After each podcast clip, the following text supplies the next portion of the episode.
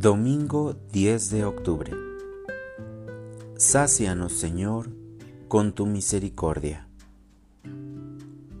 Lectura del Santo Evangelio según San Marcos.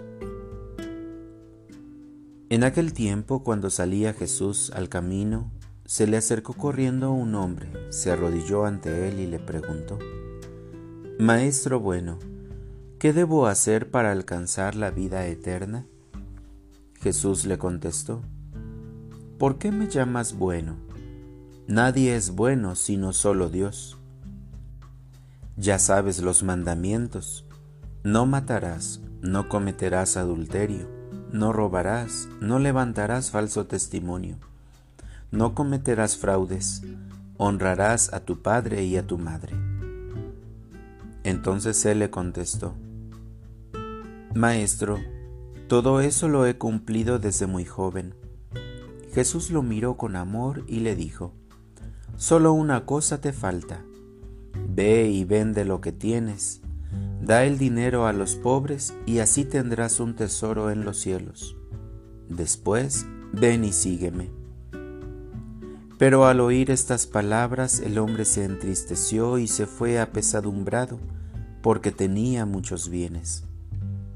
Jesús, mirando a su alrededor, dijo entonces a sus discípulos, Qué difícil les va a hacer a los ricos entrar en el reino de Dios.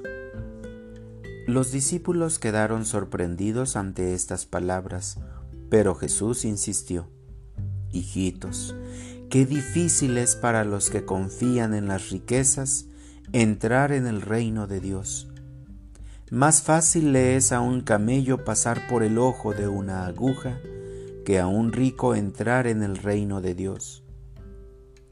Ellos se asombraron todavía más y comentaban entre sí, entonces, ¿quién puede salvarse? Jesús, mirándolos fijamente, les dijo, Es imposible para los hombres, mas no para Dios. Para Dios todo es posible. Entonces Pedro le dijo a Jesús, Señor, ya ves que nosotros lo hemos dejado todo para seguirte. Jesús le respondió, Yo les aseguro, nadie que haya dejado casa o hermanos o hermanas, o padre o madre, o hijos o tierras, por mí y por el Evangelio, dejará de recibir en esta vida el ciento por uno en casas, hermanos, hermanas, madres, hijos y tierras, junto con persecuciones, y en el otro mundo la vida eterna. Palabra del Señor. Oración de la mañana. Señor, mi riqueza eres tú, porque tu amor es para siempre. Despierto con un cuestionamiento que me pone alerta. ¿Qué debo hacer para alcanzar la vida eterna? Tu gran amor me hace saber que tengo como respuesta mi limitado conocimiento sobre tus mandamientos. Pero no basta con conocerlos y aparentar que los cumplo, si continúo abrazado a lo que me ata a esta vida. Mi constante pregunta a ti será, ¿qué debo hacer para alcanzar la vida eterna?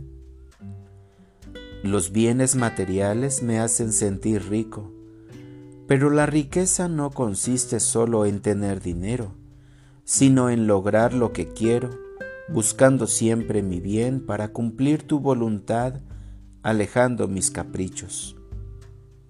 No permitas que caiga en la soberbia, creyendo que todo lo que el mundo me ofrece para ser feliz en esta vida es por tu voluntad.